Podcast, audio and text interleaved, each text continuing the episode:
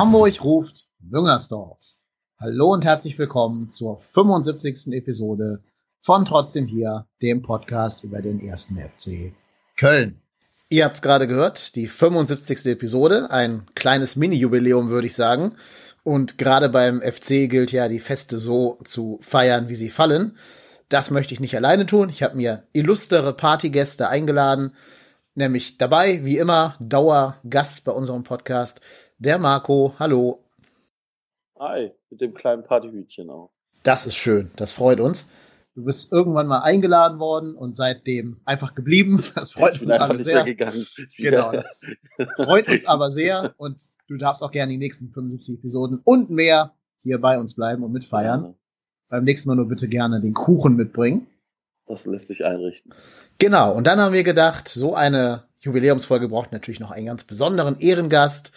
Deswegen haben wir eingeladen, bekannt als Moderator und Autor und natürlich vom FC-Stammtisch Ralf Friedrichs. Moin Ralf, grüß dich. Ja, hallo, hallo ihr beiden. Und äh, ich bin gerne Gast bei eurer 75er-Party und äh, wenn ihr Pech habt, bleibe ich auch länger.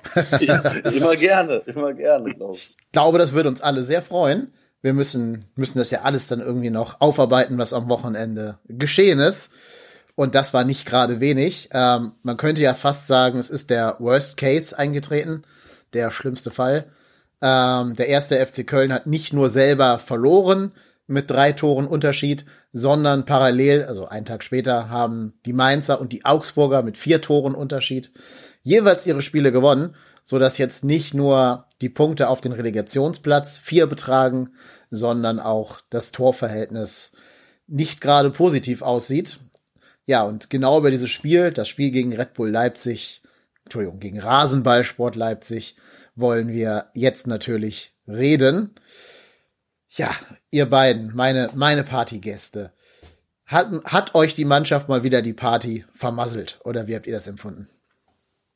Also wenn ich ehrlich bin, habe ich keine große Party erwartet. also man, wir haben ja alle letztendlich, glaube ich, ist die ganze Fanszene ja doch recht, äh, ja, ohne die ganz großen Erwartungen in dieses Spiel gegangen. Man hat ja eigentlich nur gehofft, dass es, äh, dass es vielleicht was Positives zu beobachten gibt, dass man mit viel Glück vielleicht einen Unentschieden schafft. Mit dem Sieg hat, glaube ich, haben die wenigsten gerechnet, trotz der Erfahrung von vor zwei Jahren, wo wir ja mal da gewinnen konnten. Aber äh, letzten Endes hat sich äh, alles bestätigt, was man wieder befürchtet hatte, die üblichen Fehler. Äh, ausgerechnet Hector macht dann den großen Fehler und dann natürlich bricht das äh, Team komplett innerhalb von 15, 17 Minuten zusammen, kassiert zwei weitere Treffer. Das Ding ist entschieden. Dann macht zwar Zischos noch das 3-1, aber im Prinzip, also es war ja ein Rennen ungefähr so wie ein Trabi gegen ein Ferrari. Und jetzt aber, wer der Trabi war. Das waren leider wir. Und also eigentlich Köln ist ja fort, aber äh, in dem Fall muss man ganz klar sagen, wir waren völlig chancenlos und weniger schlecht aussehen lassen.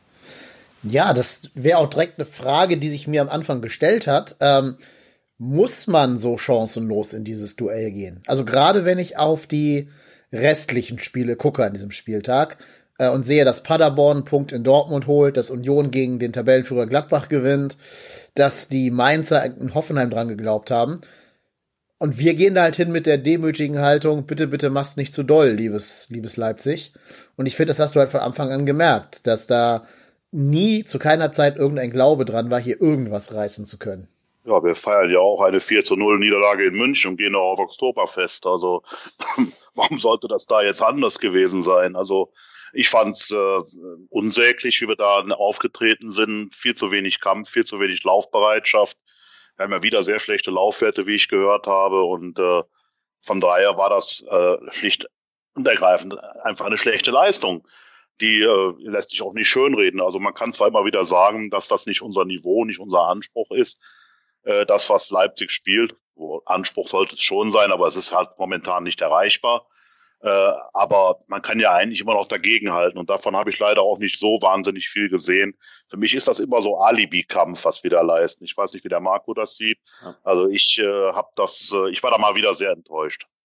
Ja, es ist, es ist einfach, also ich meine, klar, ich, habe ja auch im letzten, in der letzten Podcast-Folge gesagt, also ich, so richtig mit Erwartungen geht man nicht in das Spiel. Also ich habe da jetzt nicht drei Punkte erwartet, aber ich, ich denke immer mal, wenn, wenn so ein neuer Trainer dann kommt, dann muss doch, dann, also dann denke ich mir so, okay, Alter, wir müssen doch alle Spieler, die jetzt auch äh, da auf dem Platz stehen und denken, sagen, okay, komm, jetzt, jetzt geben wir mal Gas. Und ich habe einfach immer das Gefühl, das ist bei uns in Köln einfach nicht so. Die traben genauso da weiter. Und dann ergibst du dich nach diesem 1-0 in dein Schicksal. Und dann, aber das ist genau das, was wir ja die ganze Saison sehen, diese individuellen Fehler diese ungestüme Art, dieses wenig Bundesliga-taugliche Abwehrverhalten. Ja, und dann spielst du natürlich auch gegen Gegner, der gut drauf ist, der natürlich auch Offensivpower hat. Ja, und dann wirst du halt von dem mal so auseinandergenommen. Und ähm, wenn man mal ganz ehrlich ist, sind wir mit dem 4-1 ja noch sogar gut bedient. Also ich glaube, ja. wenn die Leipziger da ernst gemacht hätten, dann hätte es auch ganz böse aussehen können. Ja, zehn Schüsse aufs Tor gegenüber einem vom FC. Ne? Also mit einer besseren Chancenverwertung sieht das Spiel nochmal anders aus. Das ist richtig. Äh, ganz kurze Ergänzung zur Laufleistung. Tatsächlich sind wir nur zwei Kilometer weniger gelaufen als, als äh, Leipzig. Was jetzt auf den ersten Blick gar nicht so viel klingt, aber wenn man bedenkt, dass Leipzig irgendwie einen Ballbesitz von 69 Prozent hat und wir demgemäß nur von 31 Prozent, dann sieht man, dass wir einfach mehr hätten laufen müssen, um die Bälle auch mal zu erobern, weil das ist uns ja so gut wie gar nicht, schon gar nicht im gefährlichen Raum gelungen. Ja, vielleicht kannst du dich noch ans letzte Jahr erinnern, Dennis, also an die letzte Saison. Da hieß es dann, als wir in der zweiten Liga waren, ja, da hatten wir nämlich auch schon die schlechtesten Laufwerte. Da hieß es aber, wir sind halt so überlegen, die anderen müssen mehr laufen. Das gilt scheinbar dieses Jahr nicht. Also die Mannschaft äh, ist nach wie vor, was das angeht, äh, am unteren Ende. Und ich meine, gerade wenn du als Außenseiter, das sind wir ja nun mal, äh, wir mögen ein großartiger Club sein, das sind wir auch. Wir sind auch viel größer als Leipzig, 110.000 Mitglieder gegenüber 17.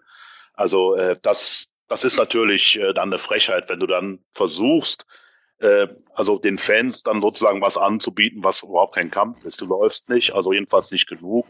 Wenn, dann ist es teilweise für, für, für die Galerie. Also ich fand es einfach viel zu wenig und war wieder mal leider enttäuscht, aber nicht überrascht. Das muss ich leider auch dazu sagen. Mhm. Ähm, wollt ihr mal ein kleines, eine kleine Schätzung abgeben? Wir sind also, wie gesagt, 111 Kilometer gelaufen zusammen.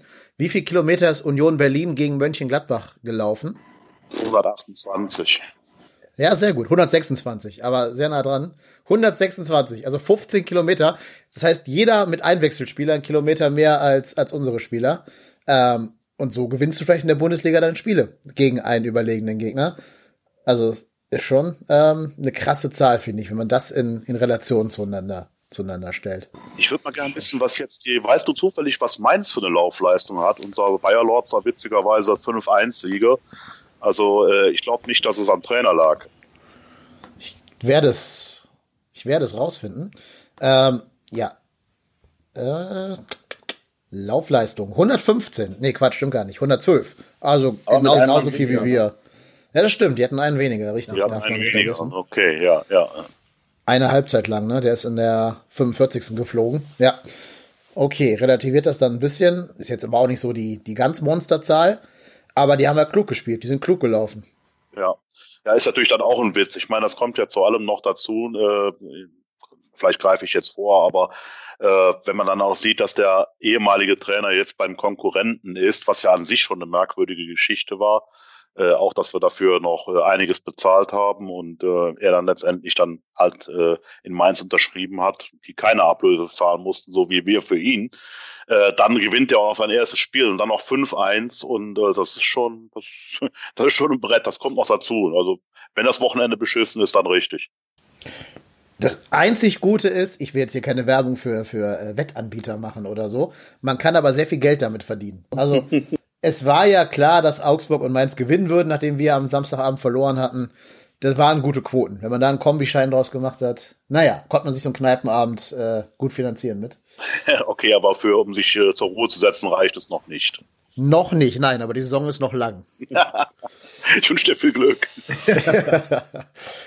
Nein, aber lass uns doch mal ein bisschen auf das Spiel gucken. Äh, wir haben ja gerade schon so einzelne Szenen rausgepickt. Hector vor dem 1-0, ganz komische Situation. Irgendwie ich weiß nicht, will er da vorbeigehen und schafft das nicht oder will er nicht zu Timo Horn zurückspielen? Was mag da in seinem, seinem Kopf vorgegangen sein? Habt ihr da irgendeine Idee?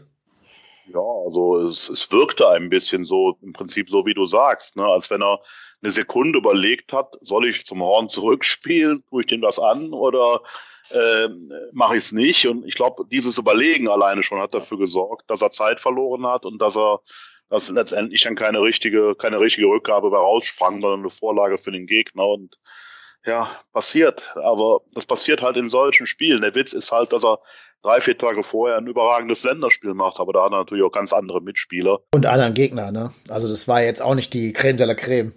Kann man auch nicht sagen. Nein, nein, um Gottes Willen, das ist ja klar. Das muss man auch relativieren. Aber gerade deswegen hätte er aber eigentlich Auftrieb haben müssen. Eben weil er ja auch sehr gelobt worden ist, weil er auch in sich bewiesen hat, auch wieder als Nationalspieler hat gar nicht gespielt. Das äh, hätte man gerade von ihm diesen Spieler nicht haben. Ja, es ist bitter, vor allen Dingen, wenn es halt immer dein, deinen eigentlich erfahrenen Stützen passiert. Also auch Zichos hat ja schon das ein oder andere Schnitzer-Ding drin gehabt, auch wenn ich ihn jetzt am Samstag mit einem der besten fand. Aber gerade von, von diesen Spielern musst du ja erwarten, dass die, die die jungen Leute mit an die Hand nehmen, dass die mal im Bornau oder im Jakobs auch Sicherheit geben und nicht selber da den, die Niederlage quasi einleiten. Ja, absolut. Ja, es ist, ist definitiv so. Ich glaube, ich glaube, das sind halt auch wirklich echt, also wir, wir haben es die Saison ja wirklich drauf, uns selber runterzuziehen. Und ich glaube, wir laden den Gegner ja auch konsequent zu so Dingern einfach ein. Und ja, dann, dann spielt es halt auch gegen Gegner, die das halt immer eiskalt ausnutzen. Und das, ja, dann steht es ja. nach 37 Minuten halt 3-0. Ja, gut. Ja. Das 2-0 passt ja auch da rein. Also ja, ja. wieder mal der Fehler von unserem jungen Herrn Esibue. Äh, also die ersten zwei, drei Spiele war ich von dem jungen Mann ja begeistert. Geschwindigkeit, Schnelligkeit, unorthodox auf der rechten Seite. Wirklich für, äh, ja, für Rohre gesorgt, aber immer mal einen drin. Und seitdem äh, ist er ja fast nicht mehr tragbar. Also das ist äh, ich weiß es nicht. Also das ist, ich, er geht da rein, obwohl er genau eigentlich sehen müsste, dass Bornau noch da steht, dass noch eine Chance zur Abwehr besteht und äh, das, äh, sorry, das ist, das ist nicht Bundesliga-tauglich. Das ist einfach in dem Moment schlecht. Ich würde auch erwarten, dass wir ihn in Zukunft eher als Offensivspieler denn als Defensivspieler sehen, weil, wie du gerade schon gesagt hast, das reicht für die Bundesliga dann von der Geschicklichkeit her nicht. Ähm, ich weiß gar nicht, wie viele Gegentore uns der jetzt schon verschuldet hat oder wie viele Punkt, der uns auch gekostet hat. Das ist leider alles sehr ungestüm, was er macht. Sehr, äh, ja, vielleicht mit großem Herz, aber mit nicht sehr viel Cleverness gespielt. Und das in der Tat, ähm, ja, das kann es halt nicht bringen. Nicht, nicht gegen Bayern, nicht gegen Leipzig, wo du eh schon unterlegen bist, dir dann noch elf Meter einzufangen. Das ist, glaube ich, das Dümmste, was du da tun kannst. Ich weiß auch gar nicht, wie, wie viele Elfmeter haben wir diese Saison schon verschuldet? Das können doch so wenig nicht sein. Bestimmt schon sechs oder so, oder? Ich weiß es gar nicht. Also nicht, nicht weniger auf jeden Fall. Also, es waren einige definitiv. Ja, Gezählt ja. habe ich ja auch. Ich bin jetzt nicht der allergrößte Statistiker, aber man, man fühlt ja, ne, man hat ja das Gefühl dafür, dass da einiges schief geht. Dann kam noch eine Rückgabe gegen Gladbach-Spiel, da hat er ja auch noch einen Fehler gemacht. Gegen Dortmund ist er nicht richtig hochgestiegen, obwohl das eigentlich sein bestes Spiel war, aber leider auch in diesem guten Spiel von ihm wieder ein Tor mit verschuldet. Also das, äh, das geht auch über die Elfmeter noch hinaus. Also das, äh, das ist einfach zu viel. Das kannst du irgendwann nicht mehr auffangen. Und ich bin auch bei euch. Also äh, rechtsoffensiv könnte ich mir schon vorstellen, dass das, äh, dass das auch ganz gut klappen würde, wenn er dann mhm. auch noch jetzt mal ein bisschen das Flanken lernen würde. Weil auch das ist leider, wenn er rechts durchgebrochen ist, was immer gut aussah, die Hereingaben waren bisher jetzt nicht so der, der Vollbrenner. Also da muss man, da darf, da darf es auch noch besser werden. Aber das ist ja das Problem. Du hast jetzt hinten rechts natürlich wieder die Problemstelle wie im alten Jahr. Du hast da noch Benno Schmitz, der, naja, solide spielt, bestenfalls. Ne, wenn, er, wenn er einen guten Tag erwischt, ist er dann wirklich solide, ähm, aber nach vorne natürlich nicht viel bringt. Vielleicht könnte das aber der Versuch sein. Benno Schmitz und dann davor ihm dann äh, Esibue. Ich weiß es nicht. Habt ihr andere Ideen? Schwierig. Also ich finde Benno Schmitz, ich kann mir den nicht antun. Also ich finde, da fehlt es mir. Also das ist, ja, das ist, kann man vielleicht machen, um halt Easy Bue das auch so ein bisschen aus der Schusslinie zu nehmen.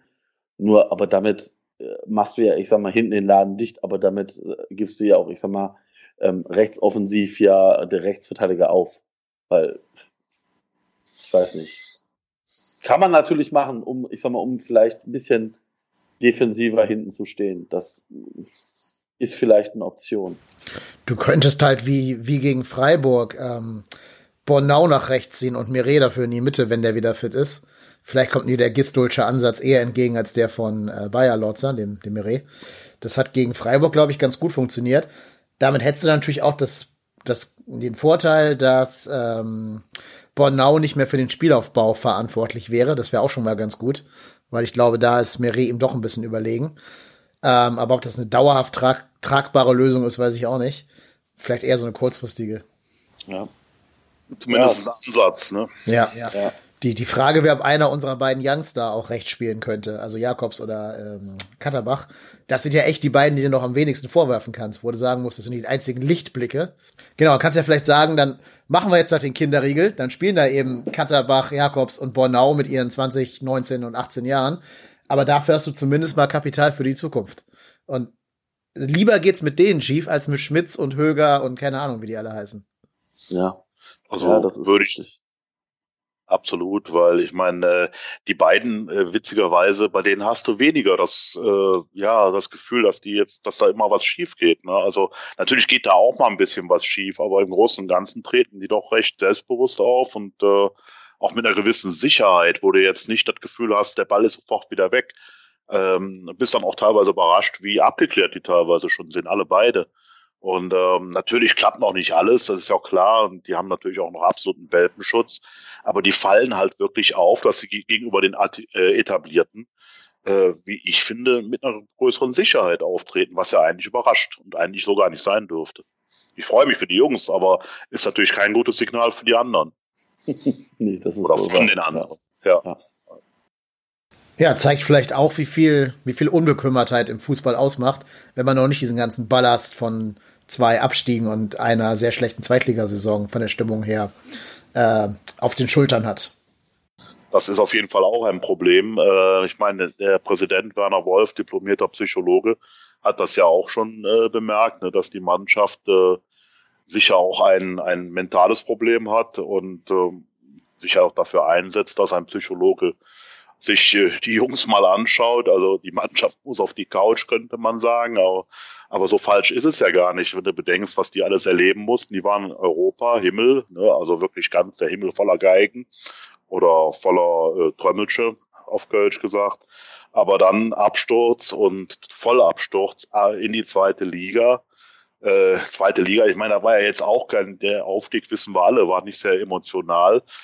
Das war eher sachlich und äh, wir alle gesagt haben, Heldenfußball, also weniger, dass du da eine Struktur aufgebaut hast und äh, irgendwie eine Mannschaft hattest, die jetzt ähm, ja sich entwickelt hat, sondern eher so in die Richtung, dass einzelne Individualisten halt dann letztendlich ihre ihr Ding gemacht haben. Deswegen auch die tollen Tore von Cordoba und ähm, und von Terodde. Aber ansonsten war ja nicht viel. So, und jetzt kommst du wieder in diese Liga. Wieder hast du im Prinzip, das fängt mit diesen fünf Spielen an, die ja Spielplan war nun mal so. Ne? Ich meine, deswegen bist du ja aufgestiegen, damit du gegen solche Kracher spielen kannst. Aber dann hast du die gleich zum Anfang.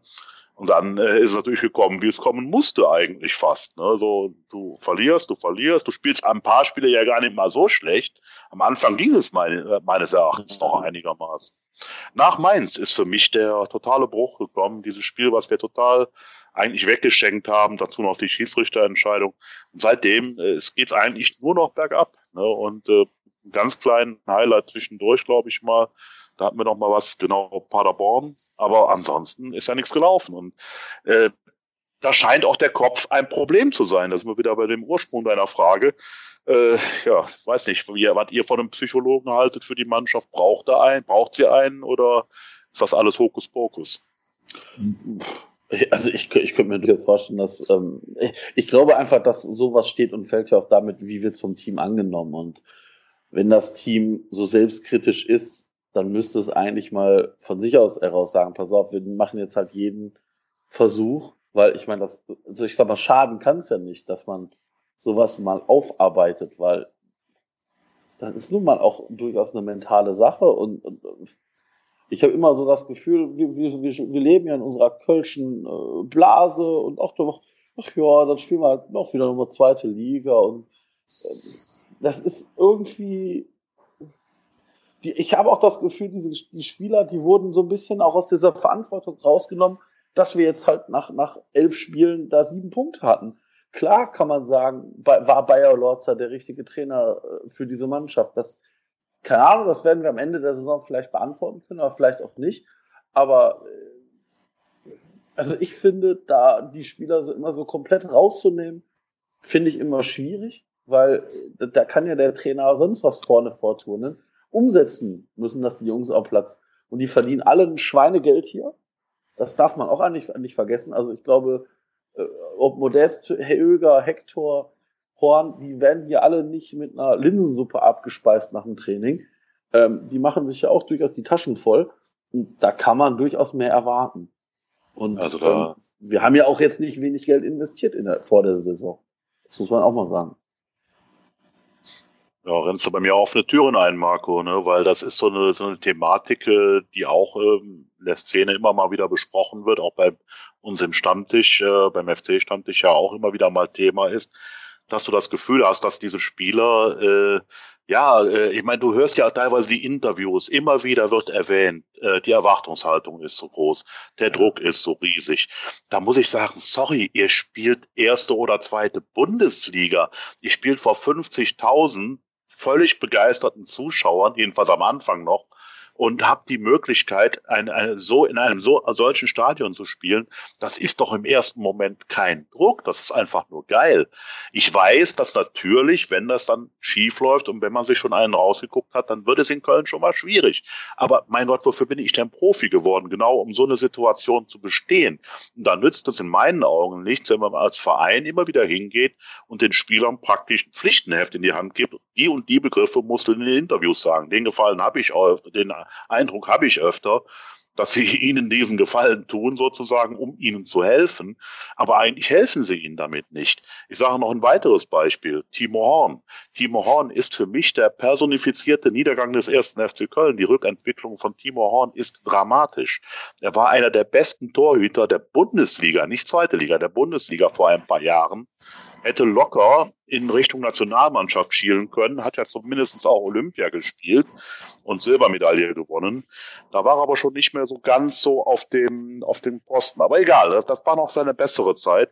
Und dann fing auf einmal eine Rückentwicklung an, die fast schon dramatische Ausmaße annimmt. Und das denke ich mir ja nicht aus. Also man muss ja nur die Daten miteinander vergleichen. Da habe ich jetzt doch mal ein paar Statistiken mir angeschaut und die ist in den letzten Jahren so dermaßen rückläufig, äh, dass das Gefühl, was man schon hat, auch bestätigt wird. Ne? Das hat, äh, früher hatte er relativ wenige Fehler. Ich weiß noch, wie wir mit Tony Woodcock gesprochen haben, als der gesagt hat, der wäre für den englischen Markt total interessant, weil er keine Fehler macht. Er hat gar nicht so viele Monsterparaden, das ist auch gar nicht so wichtig. Er macht wenige Fehler, das ist entscheidend.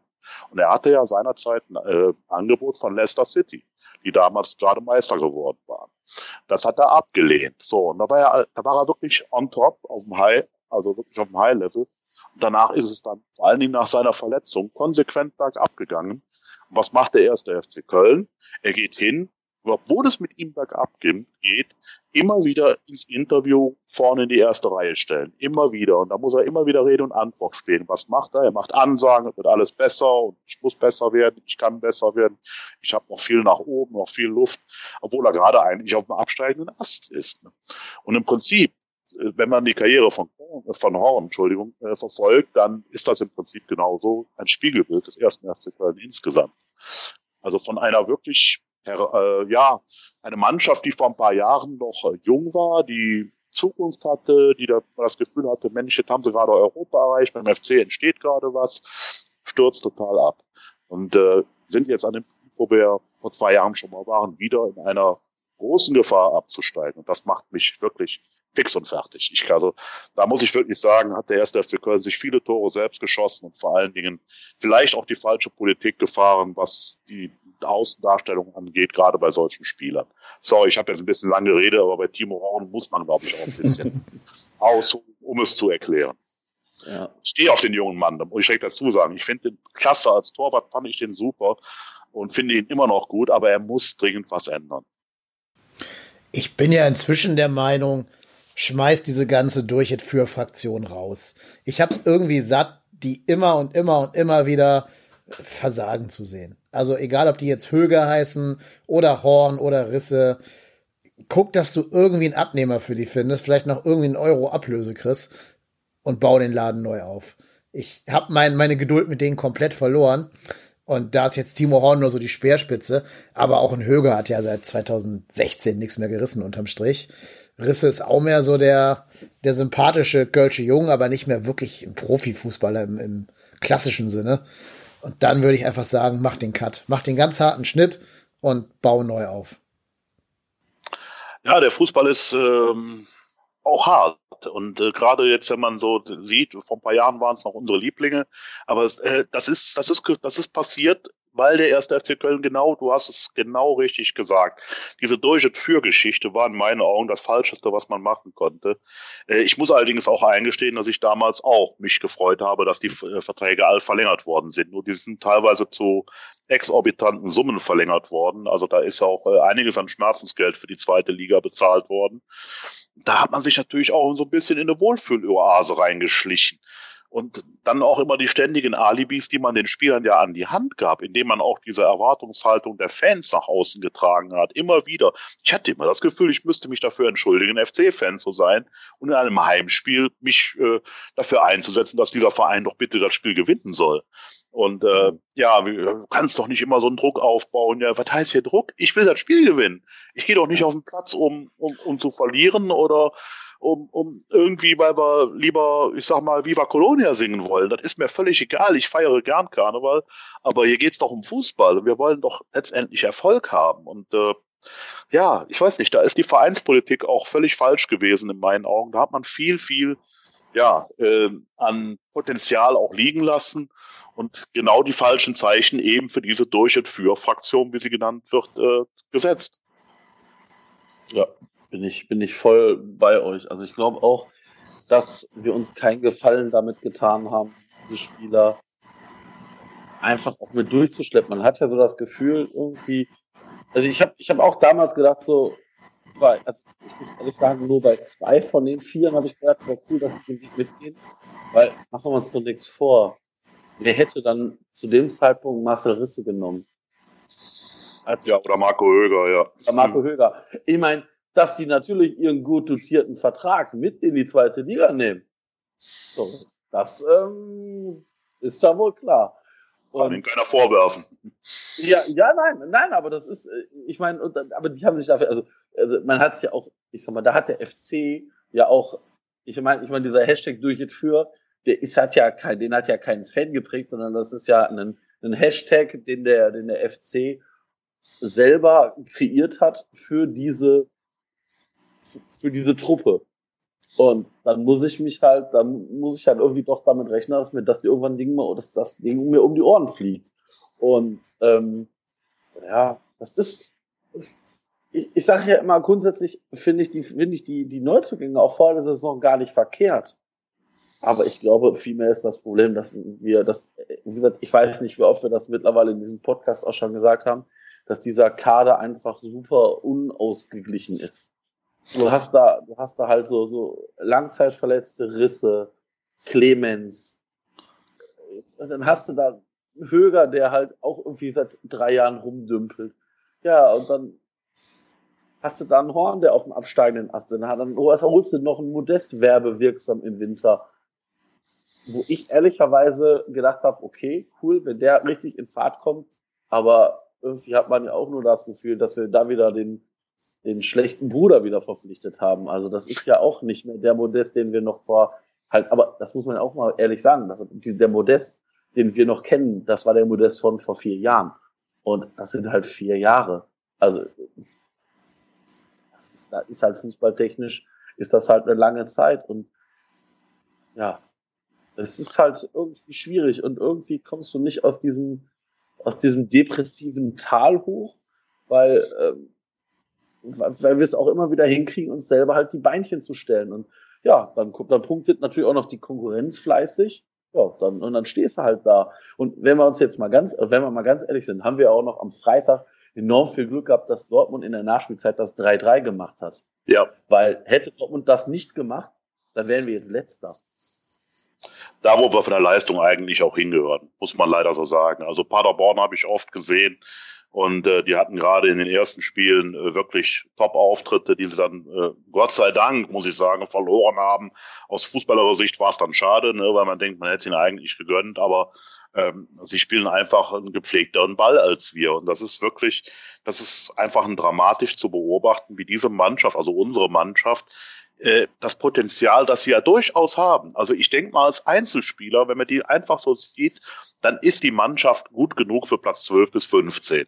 Aber irgendwas stimmt in dieser Truppe einfach nicht. Sei es, dass die Durch- und Für-Fraktion nicht mehr das Feuer hat, weil sie schon vielleicht so oft das Feuer gelaufen ist, zu alt ist oder irgendwie einfach nicht mehr die Motivation aufbringen kann. Dann hast du die vielen Zweitligaspieler, ich sag mal die Anfangkicker, ne, die Kiel-Fraktion, die geholt worden ist, äh, wobei ich einen Drexler eigentlich ganz gern spielen sehen würde, aber okay. Und äh, ja, dann hast du jetzt unsere Neuzugänge, die alle die Liga nicht kennen, die teilweise, siehe Bornau, noch sehr jung sind, obwohl der, mir der Junge sehr gut gefällt. Und so blöd sich das jetzt anhört, so ein Festrate und Skiri, die mir am Anfang super gefallen haben, äh, die haben wir mittlerweile auf das Niveau unserer anderen Spieler runtergezogen. Und äh, das, das ist, macht die Sache so dramatisch. Und deswegen spielt die Mannschaft wahrscheinlich auch genau diesen Fußball, den wir da uns da anschauen müssen. Und jetzt ist halt die Frage, was macht der Trainer? Gistol, über den haben wir ja noch gar nicht gesprochen, äh, sein erstes Spiel. Er stellt im Prinzip nach einer Ansprache oder Aussprache oder wie auch immer, auf jeden Fall ein Gespräch mit dem Mannschaftsrat, der aus der sogenannten Durchschnitt für Fraktion besteht. Ähm, nach diesem Gespräch stellt er genau diese Spieler auf, bis auf Kessler. Äh, also das ist dann schon auch wieder so ein Signal, wo du denkst, hm, hat der jetzt gedacht, die reißen es raus? Ja, jetzt ist er vielleicht eines Besseren belehrt worden. Jetzt bin ich gespannt, wie er anschließend damit umgeht. Also, ja, vor allem das, das, das Schlimme finde ich, dass der ganze Anspruch dieses Spiels ja war, Schadensbegrenzung. Ne, du spielst mit einer Viererkette, davor einer Dreierkette aus drei defensiven Mittelfeldspielern und dann halt ein paar Konterspieler vorne drin. Und schaffst es trotzdem nicht, den Beton überhaupt mal anzurühren. Weil Leipzig da durchlaufen kann, wie sie wollen, unterm Strich. Da musst du eigentlich jetzt sagen, gegen Augsburg, musst du eine andere Spielanlage zeigen. Da musst du andere Spielertypen versuchen.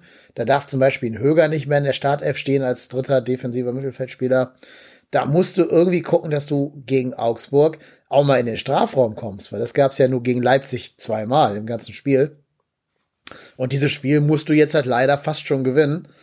Ähm, und das erinnert mich dann frappierend an die Saison, die letzte Abstiegssaison 2017, als du auch jedes Spiel im Endeffekt schon gewinnen musstest und deswegen dann auch dauernd da in irgendwelche Konter reingerannt bist. Also, das ist eine Situation, die jetzt schon total verfahren ist. Und das gerade mal am zwölften Spieltag. Das ist eigentlich auch schon eine Leistung, die ganzen guten, guten Einkäufe und so weiter nach zwölf Spieltagen schon wieder ad absurdum geführt zu haben. Das ist traurig, genau das. Also ich habe, äh, ich hatte wirklich große Hoffnung. Ähm, wie gesagt, 12 bis 15 war eigentlich mein Tipp. Ähm, das wird jetzt schon extrem schwierig. Mittlerweile muss ich ganz klar sagen, wäre ich froh, wenn wir den Relegationsplatz erreichen. Äh, und Entschuldigung, ein bisschen erkältet. Ähm, aber auf der anderen Seite ist es halt wirklich so dramatisch, äh, weil wir halt äh, bewiesen haben, dass dieses Team letzten Endes äh, momentan nicht zusammenpasst und äh, eben aus diesen Einzelkomponenten scheinbar besteht und äh, die PS nicht auf die Straße kriegt. Das macht mich wirklich kirre und ja, was soll ich sagen? Also man ist, äh, man ist schon ein Stück weit nicht nur ernüchtert, sondern brutal enttäuscht, dass es schon wieder losgeht und ja, alle anderen Vereine scheinen zu lernen, nur der erste FC Köln wohl nicht. Das ist ja leider auch was, was man seit 21 Jahren hier beobachten kann. Seit dem ersten Abstieg, den man ja quasi seitdem durchgehend im Fahrstuhl verbracht hat, bis auf kleinere Phasen, wo man dachte, man hätte es vielleicht überwunden. Dann ist ja auch die Frage, sind die Probleme nicht sogar noch größer als einfach nur auf dieser Kaderebene, dass man sagt, da passt der Kader jetzt gerade nicht gut zusammen, weil das die Gespräche, die wir jetzt führen, hätten wir eigentlich in jeder Abstiegssaison eins zu eins genauso führen können. Und dann ist eben die Frage, ob es da nicht systemische Dinge beim FC gibt, die man vielleicht auch mal ganz grundlegend überdenken müsste und da halt irgendeine Form von neuer Kultur vielleicht mal etablieren müsste. Ja, rennst du bei mir natürlich offene Türen ein, äh, weil auch das ist ein Thema, worüber in letzter Zeit auch öfter diskutiert wird, Gott sei Dank. Weil ich habe immer das Gefühl, wir haben immer jeden einzelnen Abstieg besprochen, äh, haben wir abgehakt, jetzt sind wir ja wieder aufgestiegen und äh, ja, letzten Endes sind wir ja wieder da. Wir sind wieder da. Ne? Wir hatten schon öfter den Slogan. Wir hatten auch schon mal einen anderen Slogan, der so ähnlich war. Äh, von Gekommen und zu bleiben, glaube ich. 2008 war das. Da sind wir immerhin vier Jahre geblieben. Aber im Schnitt sind wir alle drei Jahre abgestiegen. Das musst du ja erstmal bringen, weil du ja auch erstmal wieder aufsteigen musst. Also wir sind zwar glücklicherweise immer wieder aufgestiegen, aber diese, diese Substanzfahrten kosten unheimlich viel, Sub, äh, also diese, diese Aufzugfahrten kosten viel Substanz, so wollte ich es eigentlich sagen. Und äh, es ist halt so, dass wir so eine DNA entwickelt haben. Also wenn ich jetzt zum Beispiel RB Leipzig sehe, ich verachte die, das ist ein grausames Konstrukt, ein Verein aus der Tochter. Aber es gibt eine Sache, wo ich sage, das machen sie toll. Sie haben eine Idee von hervorragenden Fußball. Und diese Idee, das sieht man, das haben die sich auf die Fahne geschrieben. Was haben wir uns die Gefahr auf die Fahne geschrieben? Spürbar anders. Karneval feiern, sieht man leider auch. Und unsere DNA ist leider das Absteigen geworden, wirklich, also in dem Fall ab und aufsteigen, Aufzug fahren. Und diese, aus diesem Aufzug kommen wir einfach nicht raus.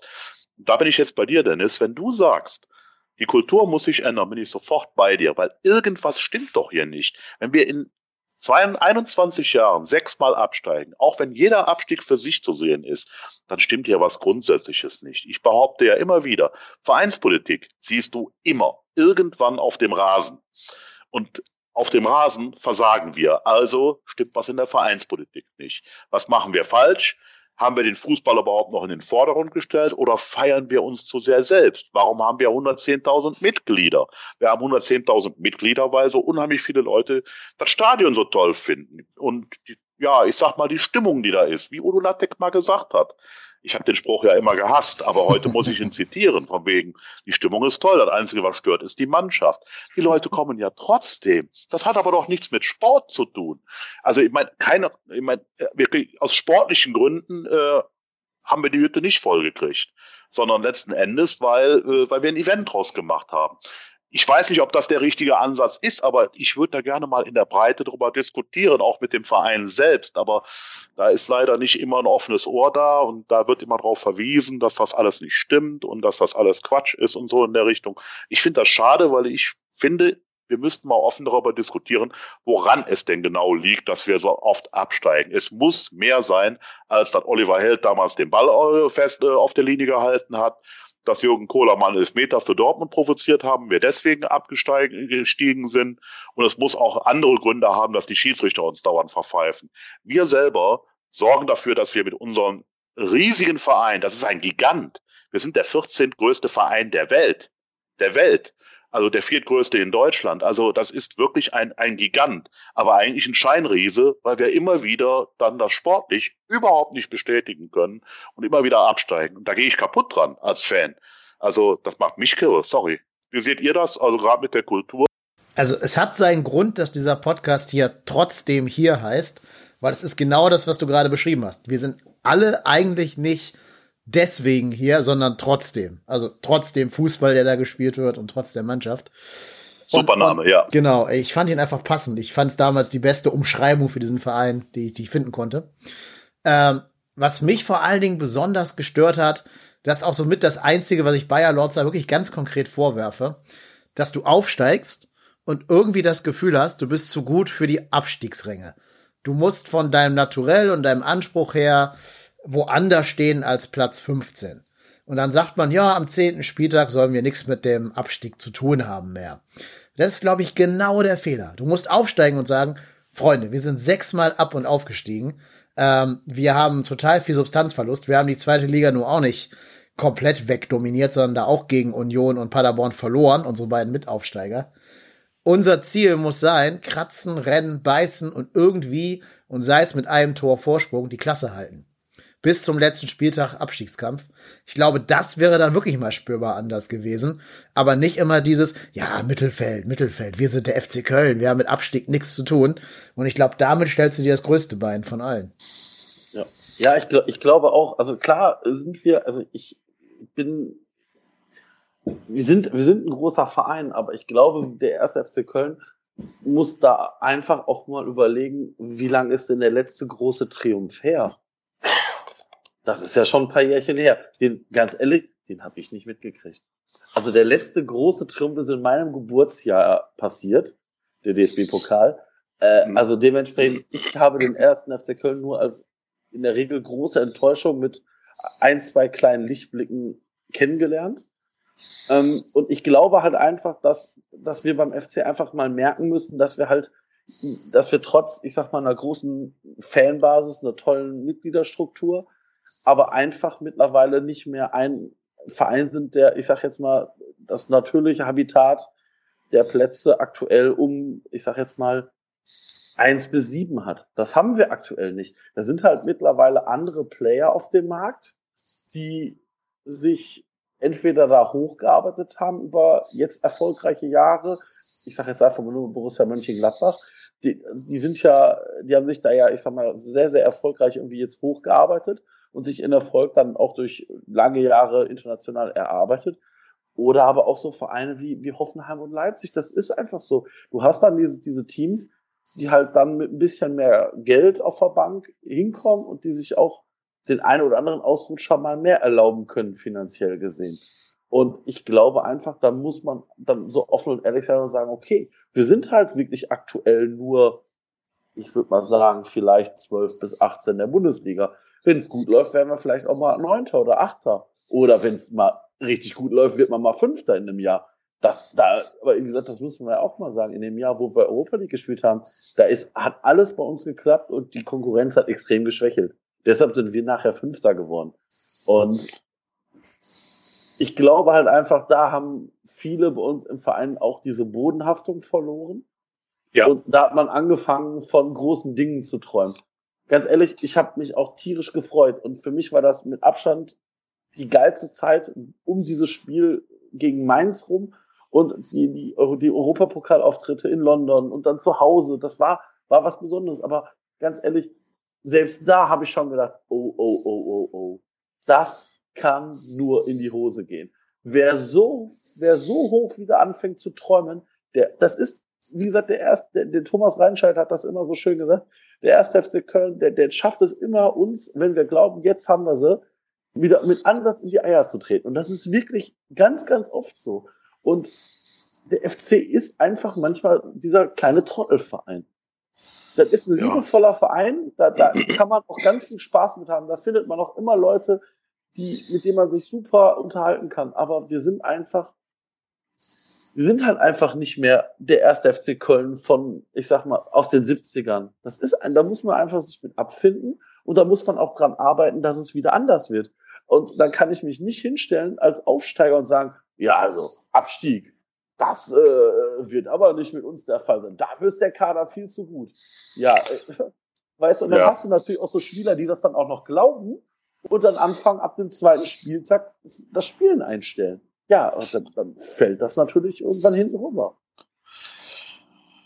Ist richtig, also da äh, ist vieles richtig dran und ähm, ja, da, äh, es ist halt letzten Endes dann so, dass du, dass du im Prinzip immer wieder wie Sisyphus den Stein hochholst und sozusagen dann wieder aus der zweiten Liga wirklich wieder hocharbeiten musst, weil du es in der ersten wieder verhaut hast. Immer wenn es dem FC zu gut ging.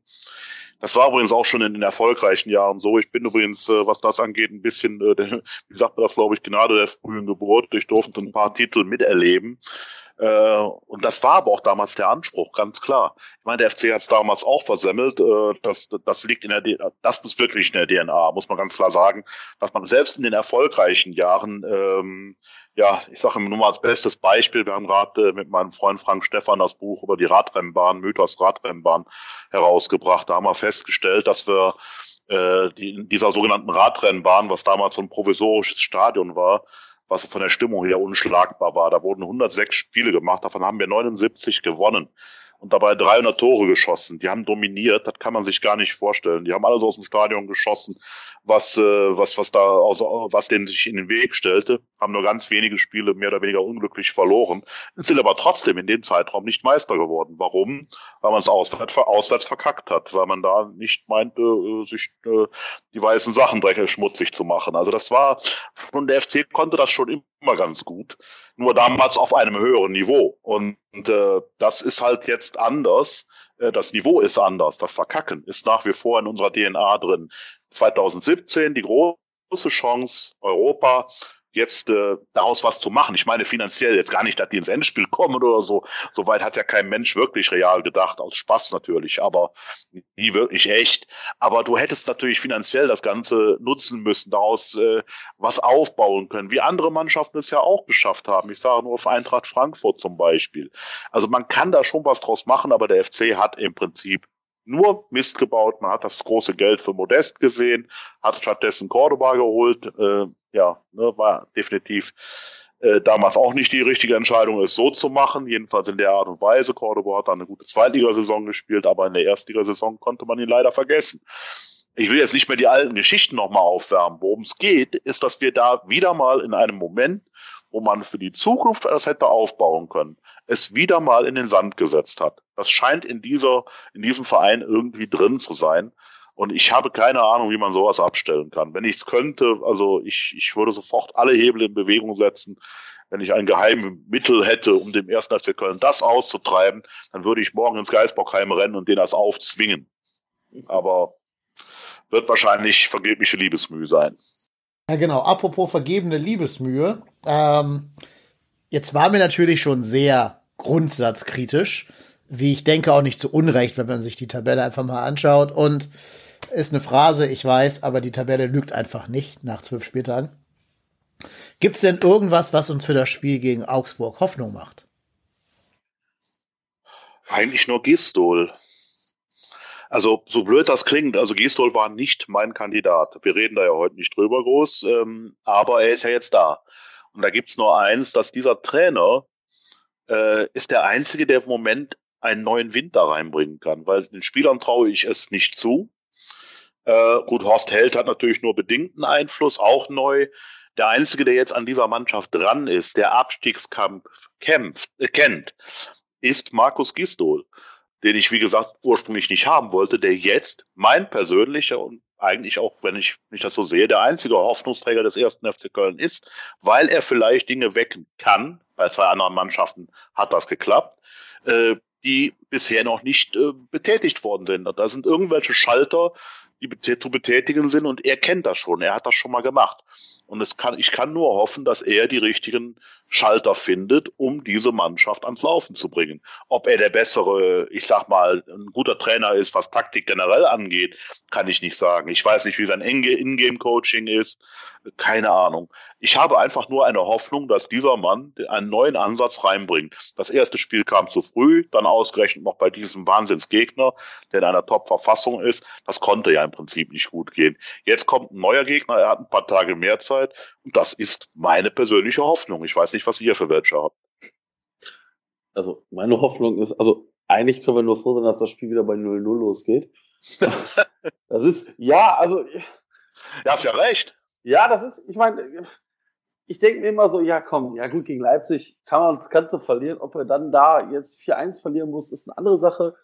Ähm, aber also ich denke mir immer noch so, weißt du, die Spieler, die ich kann mir nicht vorstellen, dass die Spieler aktuell sagen, boah, das macht gerade so viel hier, das macht so viel Spaß hier irgendwie zu spielen und das ist so toll hier jedes Mal auf die Fresse zu kriegen. Also ich kann mir, also das wird ja auch kein Spieler denken. Also ich hoffe es, dass kein Spieler denkt. Und äh, demnach hoffe ich, dass da halt auch die Spieler von sich irgendwie dann mal feststellen, okay, vielleicht sollten wir mal was ändern, weil, wie gesagt, da, da müssen wir einfach, da müssen sich alle Spieler jetzt einfach an den Haaren selber rausziehen. Und ich sage jetzt mal vorsichtig, ob dann ein Tony Modest im Sturm aufläuft oder ein, oder ein Cordoba oder ein Terodde, ist mir im Grunde fast egal. Ich will einfach, dass da wieder mehr Zug reinkommt.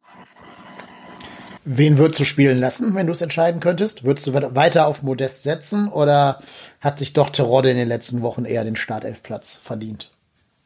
Also ich bin ganz ehrlich, ich äh, war schon verwundert, dass Modest gegen äh, Leipzig gespielt hat, weil ich sag mal, die letzten Spiele von Modest haben ja jetzt nicht gerade äh, irgendwie Anlass für gegeben. Vielleicht war es, vielleicht war es auch durchaus so, so ein Rauskitzeln. So, jetzt, so, jetzt musste, das muss es zeigen, Junge war natürlich für ihn noch ein undankbares Spiel, das muss man, glaube ich, auch offen und ehrlich sagen. Also ich finde, Terodda hat das durch die Saison klipp und klar gezeigt, dass er aktuell meiner Meinung nach Stürmer Nummer eins ist. Ähm, die Frage ist aber auch da wieder, mit welchem, mit welchem System spielst du? Und ähm, ja, damit steht und fällt das Ganze natürlich. Spielst du mit so einer hängenden Spitze, dann kannst du vielleicht mit, mit, ich sag mal, mit ähm, Terode, Modest und oder Cordoba spielen. Äh, spielst du wieder mit dieser, mit dieser Dreier-Defensivkette, was ich eigentlich nicht glaube, weil ja, musst du schon ein bisschen zeigen, dass du, dass du selber auch spielen willst. Und ich sag mal, Marco Höger ist jetzt nicht der filigranste Techniker unter der Sonne. Und ähm, das wird man sehen. Also ich bin, ich bin wirklich gespannt, wie, wie dann auch Gistol aufstellen wird. Ähm, wie gesagt, Gistol, klar, das Spiel, da kannst du ja jetzt nicht, also ich, ich habe jetzt nicht den riesen Impact gesehen bei den Spielern, aber das ist natürlich auch ein Spiel, was dafür jetzt auch vielleicht nicht unbedingt geeignet ist. Leider macht der Blick auf die Statistik jetzt auch nicht gerade Freude. Äh, wir haben zehnmal in der Bundesliga gegen Augsburg gespielt. Davon neun Spiele nicht gewonnen. Also ein Sieg, vier Unentschieden, fünf Niederlagen gegen Augsburg. Ich glaube, uns allen ist noch die Szene in Erinnerung, die wir letztes Jahr auch schon mal unfreiwillig besprochen haben. Der Elfmeter von äh, Modest, der dann Hitz, ne? Verschossen ja. wurde, genau, weil Marvin Hitz den Elfmeterpunkt. Der ist ja nicht mehr da. Der ist ja, ist ja schon mal gut. Ist schon, der ist das ja stimmt. schon da, den müssen wir ja schon nicht mehr irgendwie das fürchten. Stimmt. Modest ist aber da. Der kann weiter noch Elfmeter verschießen, wenn er das denn möchte. Ja, wir haben ja, ja, wir haben ja noch gar kein, also übrigens diese Elfmeter, äh, also diese Elfmeter-Anzahl habe ich mir gerade übrigens mal angeguckt. Ist vielleicht jetzt schon ein bisschen her. Ähm, wir haben schon vier, wir haben schon vier Stück verschuldet in der Liga und noch keinen einzigen für uns gekriegt. Hätten aber mindestens zwei aus meinem Gedächtnis kriegen müssen. Ja. Locker. Locker. Ja. ja.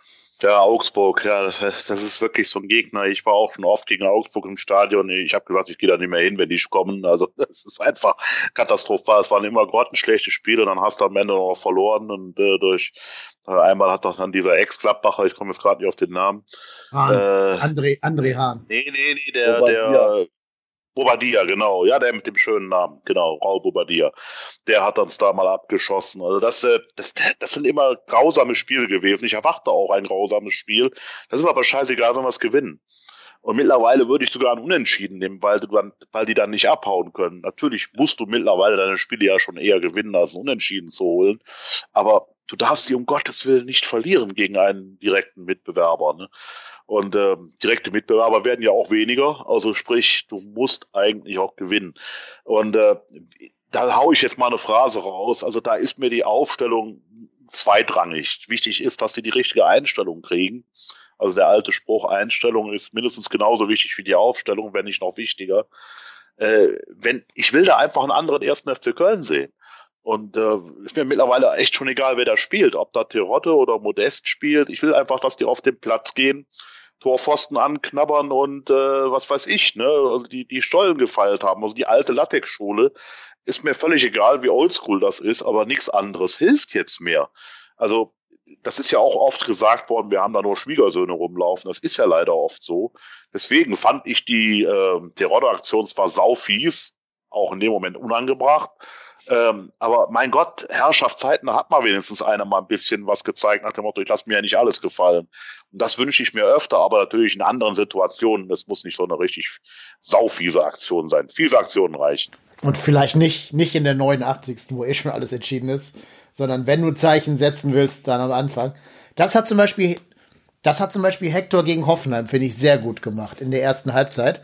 Ähm, also der besten Halbzeit, die ich hier lange, lange Zeit gesehen habe in Jungersdorf äh, einfach mal wirklich mit Härte dem Gegner auch ein bisschen den Schneid abkaufen, ohne dafür direkt halt gelb zu sehen beim allerersten Foul. Das, genau das wünsche ich mir, diese Herangehensweise. So dieses, der, der, der Geist von Van Bommel, der über das äh, Geistbockheim wehen soll. Das wär's halt. Da ist mir dann auch in der Tat fast egal, wer das kann und tut und macht.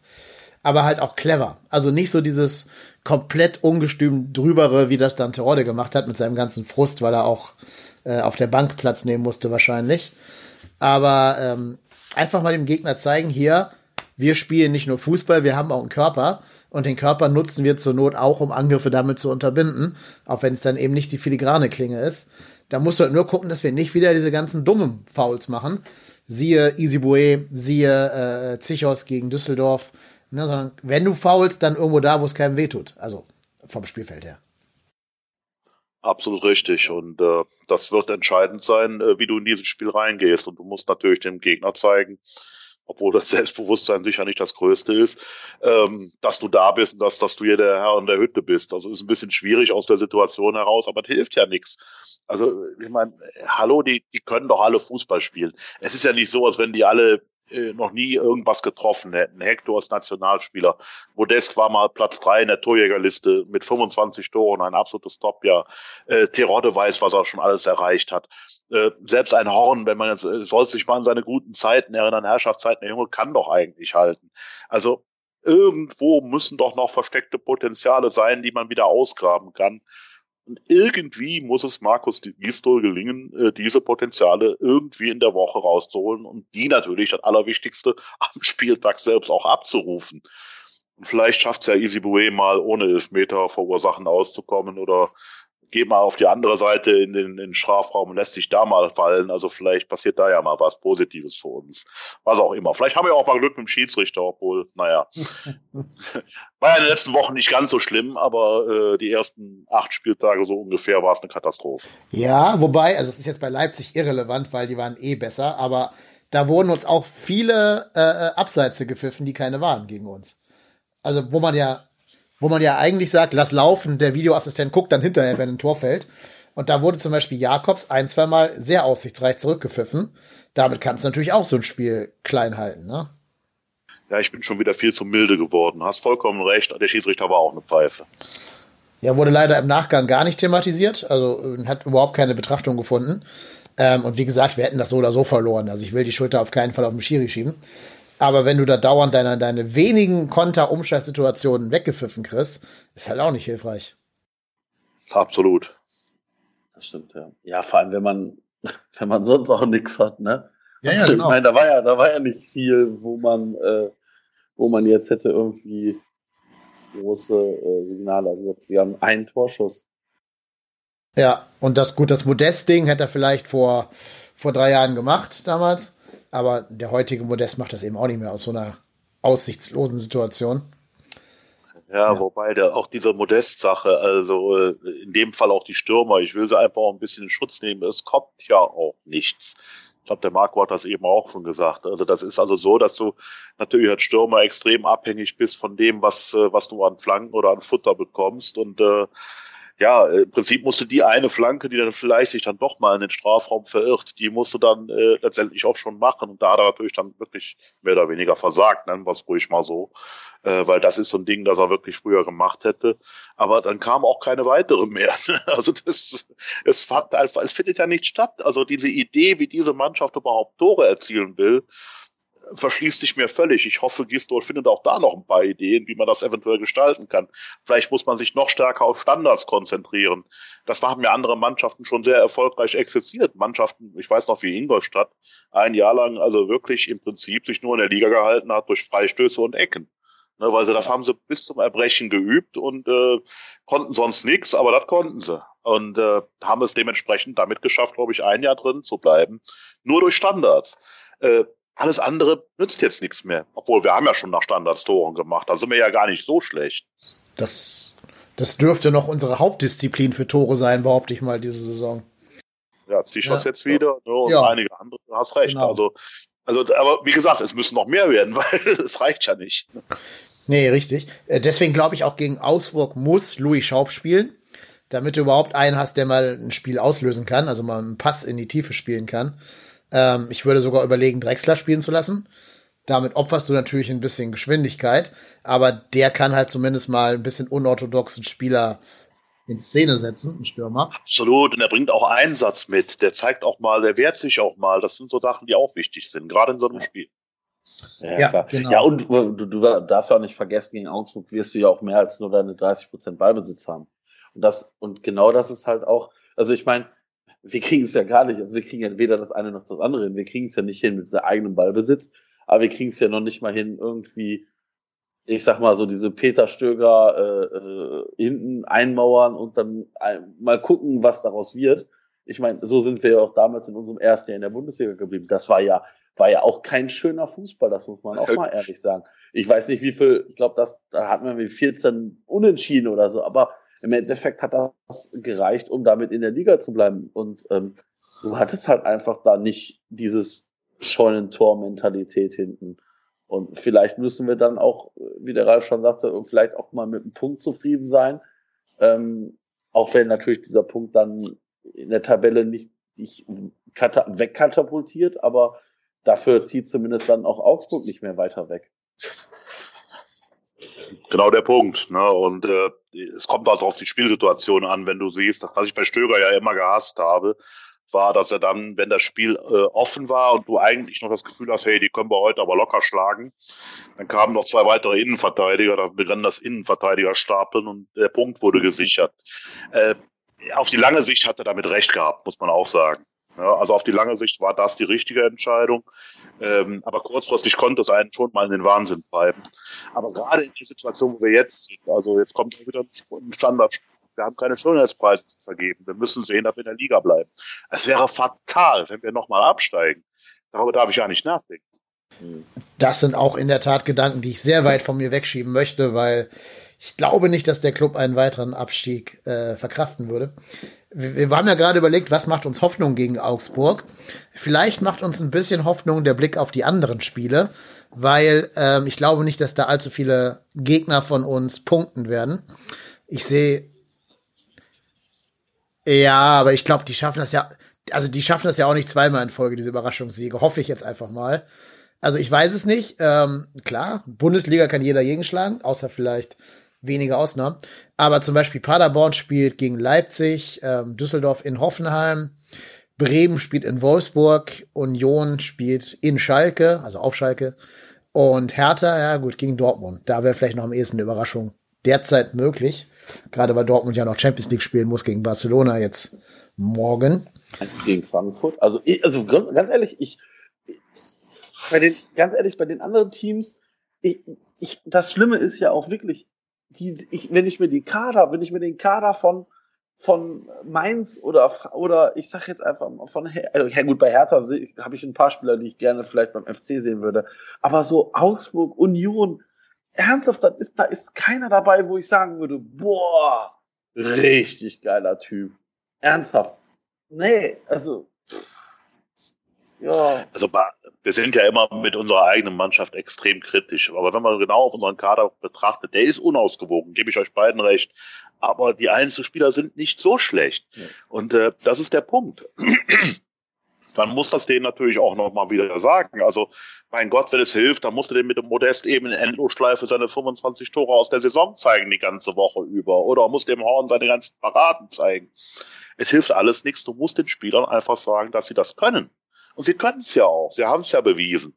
Ist ja nicht so, als wenn wir da absolute Null, nur Versager rumlaufen haben. Die, die rufen es halt momentan aktuell überhaupt nicht ab. Und äh, das, das, das muss doch irgendwo in den Köpfen noch drin sein, dass sie dieses Können haben. Und es muss auch im Körper noch drin stecken und das muss rausgeholt werden. Also das Wie, ja gut, dafür ist der Trainer da. Ne? Aber ja, wir drehen uns ein bisschen im Kreis. Ne? So, es, es hilft alles nichts. Wir müssen irgendwie punkten. Auf andere verlassen ist halt dann immer schwierig. Ne? Das ja, haben wir ja jetzt ja. gerade am Wochenende wieder gesehen. Ja, das bringt dir auch nichts, wenn du selber verlierst. Dann können die anderen auch verlieren, ist auch wurscht. Ähm, dann holst du auch keine Punkte auf. Nein, ist schon richtig.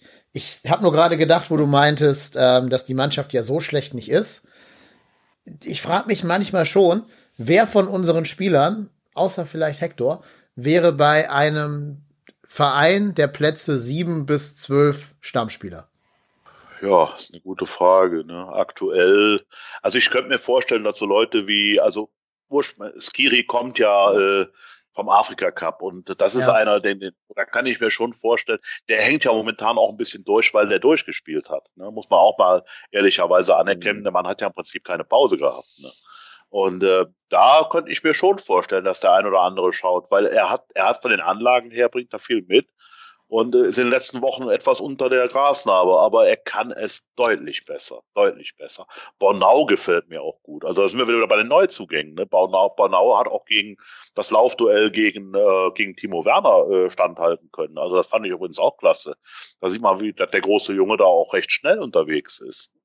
Also, es ist jetzt nicht so, als wenn wir wirklich nur Vollpfeifen darum. Das ist das, was ich meinte.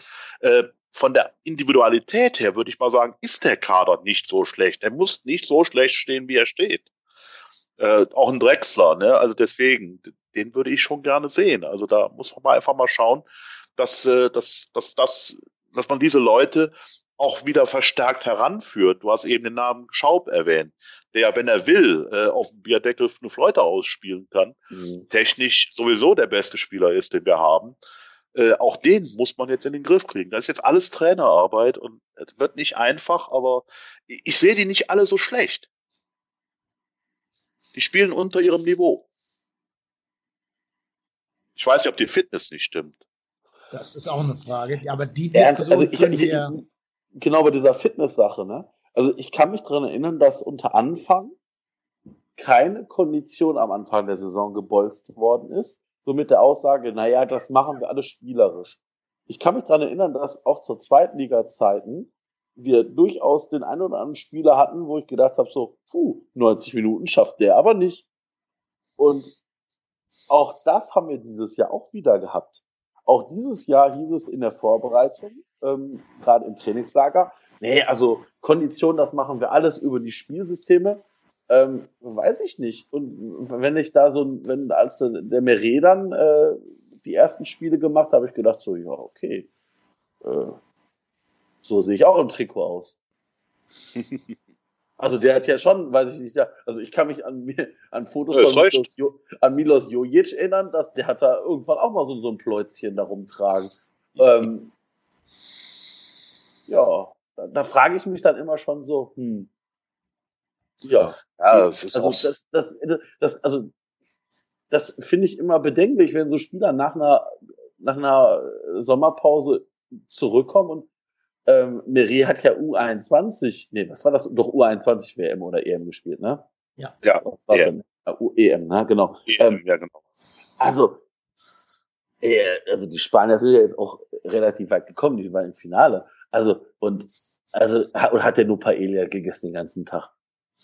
Das ist eine gute Frage. Das war ja das Problem, als er wiederkam, hat man ja deutlich schon gemerkt, dass der, äh, wie man so schön sagt, Trainingsrückstand hatte, was äh, das ein klein bisschen umschreibt, dass er schlicht zu viel drauf hatte. Und äh, das scheint aber generell in der Mannschaft ein Problem zu sein. Wir hatten das auch schon in der Abstiegssaison. Da war es auch so, also in der letzten Abstiegssaison, wir hatten ja schon einige, ich meine jetzt die vom letzten Mal. Und äh, wir hatten das auch in der zweiten Liga zum Teil auch schon als Problem dass wir uns vor allen Dingen in den letzten 15 Minuten noch viele Tore gefangen haben. Und das ist übrigens jetzt wieder so. Also da haben wir auch wieder so, so ein Problemchen, was wir da mit uns schleppen. Neben den Kilos haben wir das Problem.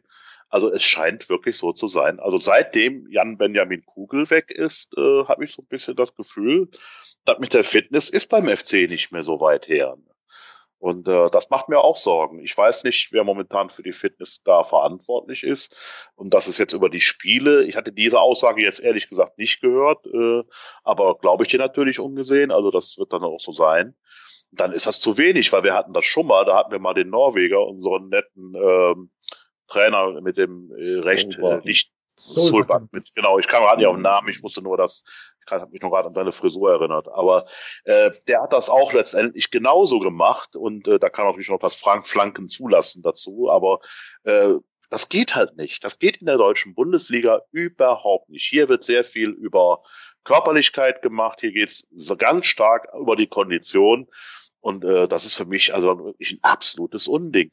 Timo Horn, sind wir wieder bei Timo, hat ja auch vor der Saison groß erzählt, er hätte fünf Kilo abgenommen. Da frage ich mich, wie kann ein Profispieler fünf, wenn ich fünf Kilo abnehme, sieht man das A nicht und B äh, ist es auch keine Meldung wert. Aber äh, ein Timo Horn, entschuldige mal, der ist äh, im, im absoluten Spitzensportbereich und das ist schon Spitzensport. Da darfst du doch keine Luft haben, um fünf Kilo abzunehmen. Also da ist schon doch irgendwas schon im Vorfeld schiefgelaufen, äh, wenn man das hinterher als Erfolg auch noch verkauft. Also das scheint wirklich ein Problem zu sein. Und man sieht es, wie gesagt, auch teilweise in den Spielen. Vielleicht laufen wir auch deswegen so wenig. Die Jungs können einfach nicht mehr.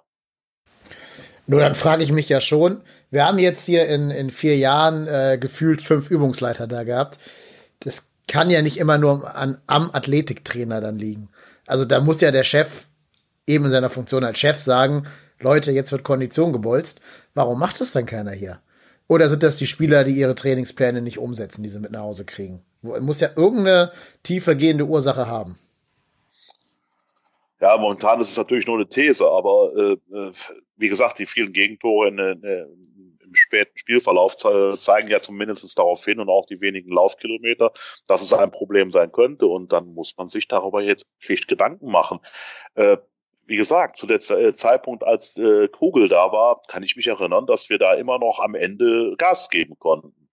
Das scheint nicht mehr der Fall zu sein. Ausnahme Freiburg-Spiel, wo wir in der letzten Minute das Kiris-Tor noch gewonnen haben. Ähm, mhm. Das war besonders bemerkenswert, weil es da ja so heiß war. Aber gut, äh, das ist halt, äh, das, das war der berühmte Ausrutscher. Ansonsten haben wir meistens schlecht ausgesehen in den letzten Minuten. Man müsste, man müsste halt mal gucken, ob jetzt zum Beispiel nach äh, zehn Spieltagen Bayer Lorza Mainz immer noch viel läuft oder nicht. Also, oder ob man dann da auch einen Unterschied in der Fitness gegenüber vorher feststellen kann. Weil dann wüsste man ja, dass es vereinsunabhängig am Trainer liegt und nicht an dem, an dem Verein, den Strukturen des Vereins an, si an sich. Ähm, ja, das müsste man vielleicht mal wirklich irgendwie versuchen, statistisch anzugehen, dieses Thema. Ich weiß ja noch, dass Stöger und Kugel doch auch einen riesen Streit hatten, der letztlich zu Kugels Entlassung geführt hat, weil Stöger der Meinung war, die würden zu viel trainieren unter ihm, also unter Kugel. Und der wollte doch damals ganz prominent den Fitnessraum abschließen, oder? Habe ich das falsch im falsch im ja, das, die Story ist äh, auch im Umlauf, dass er den Schlüssel ihm abgenommen hat und so weiter. Also da gibt's schon äh, ein paar Geschichten, dass das nicht so gut ankam. Aber man sieht ja, was daraus geworden ist, ne? weil da fing das Problem ja schon an. Viele Verletzungen, das deutet auch auf einen nicht guten Fitnessstand hin, also Muskelverletzungen etc. hatten wir ja gerade in der Abstiegssaison unter Stöger und später Rutenberg ja auch. So, und äh, letzten Endes ist es ja dieses Jahr auch schon wieder so, dass einige Muskelprobleme haben. Ne? Also da muss man schon ein bisschen drauf achten. Das sind alles kleine Hinweise. Ich kann es nicht belegen und äh, behaupte auch jetzt nicht, dass es so ist. Ich sage nur, es könnte so sein. Und vielleicht sollte man mal vielleicht im Geistprogramm drüber nachdenken. Das sind ja auch vielleicht auch Aufgaben für den Sportdirektor, den neuen, ja. dass er sowas auch bemerkt. Ich meine, der kommt aus dem Sport, der weiß, wie es geht und der kriegt das ja auch mit. Ich, ich glaube auch, dass auf Horst Held äh, eine Menge Arbeit zukommen wird. Also das ist, ich glaube, das ist keine leichte Arbeit aktuell. Ich ähm, bin also auch da muss man gespannt sein, ähm, was jetzt um den FC passiert, äh, wie sich, wie wir uns dann auch da aufstellen in dem Bereich, ob wir vielleicht doch nochmal Winterneuzugänge bekommen, ob uns vielleicht noch Spieler verlassen werden wird, wird sicherlich nach den Spielen zur Winterpause eine spannende Phase. Steht und mhm. fällt auch wahrscheinlich, wie wir zu dem Zeitpunkt stehen, könnte ich mir vorstellen. Ja, in, in der Otze, ich habe das Spiel in der Otze gesehen, äh, liebe Grüße an die Cabernes-Front an dieser, an dieser Stelle hier, wurde ja tatsächlich und auch nur so halb im Scherz und halb ironisch der Name Dominik Marrow wieder gefordert. Ähm, ja, so verzweifelt ist man da mittlerweile. Mit dem habe ich mich heute noch äh, hin und her unterhalten, geschrieben äh, und da ging es um einen eventuellen Auftritt beim FC-Stammtisch, wird dabei erst im Jahr 2020 stattfinden. Dem geht's gut. Äh, nur in dem Moment wusste er jetzt nicht, sonst hätte ich schöne Grüße ausgerichtet. Ich tue es einfach mal. Ähm, netter Kerl, aber ich glaube nicht, dass das nochmal, dass das nochmal passt. Dafür ist er dann doch jetzt äh, auf einem anderen Niveau unterwegs und von dem Niveau haben wir schon genug.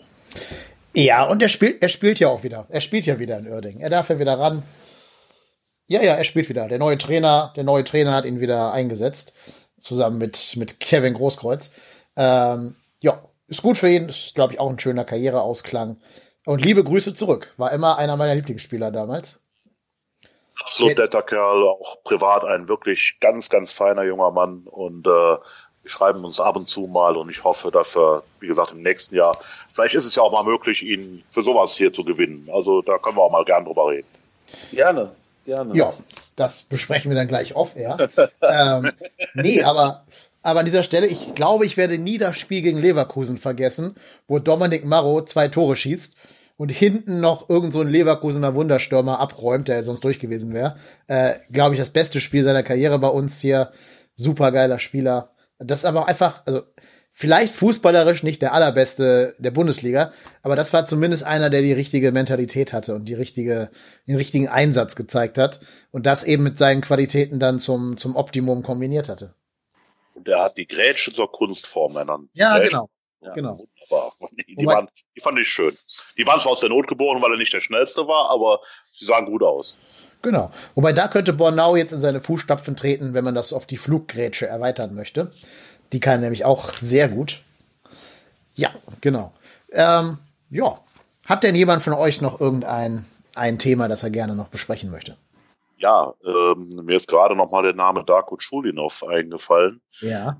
Äh, damit generell so ein bisschen auch äh, das Thema Jugendspieler. Wir haben ja jetzt mit Jakobs und Katterbach zwei rangebracht. Äh, und ein Darko Chulinov, äh, der spielt äh, seit Wochen, jetzt war er leider krank am Wochenende, der spielt seit Wochen eigentlich überragend in der U21. Und äh, ich finde, man sollte dem Jungen mal eine Chance geben. Wir hatten eben schon, glaube ich, in der Diskussion festgestellt, dass es gerade äh, die Leute, die nicht groß nachdenken, weil sie noch unverbraucht sind, weil sie frisch sind, weil sie neu sind, ganz anders an die Situation rangehen, als, ähm, als vielleicht Leute, die schon belastet sind, die auch vielleicht ein mentales Problem mit sich rumschleppen.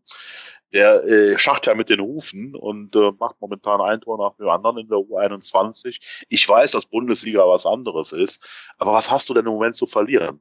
Also ich würde den Jungen auch mal vielleicht als Joker bringen, äh, man hat es ja schon mal versucht im ersten Spiel in Wolfsburg. Da sah er ein bisschen unglücklich aus, zugegeben. Aber äh, ich würde ihm noch mal eine Chance geben. Also wie seht ihr das? Wäre das äh, zu viel Risiko oder? Also ich finde nicht, dass man es uneffektiver machen kann als Kevin Schindler. Äh, Kingsley Schindler ist da nicht Kevin. Kingsley Schindler. Insofern. Kevin, ja. Ja, ja. Kingsley Schindler. Das, äh, das, da kannst du dann wirklich auch lieber sagen, komm, Jugendförderung, und wenn absteigen, dann zumindest mit Perspektive. Habe ich ja gerade schon mal gesagt. Deswegen, also bei mir rennst du komplett offene Türen ein, was Scholinov angeht.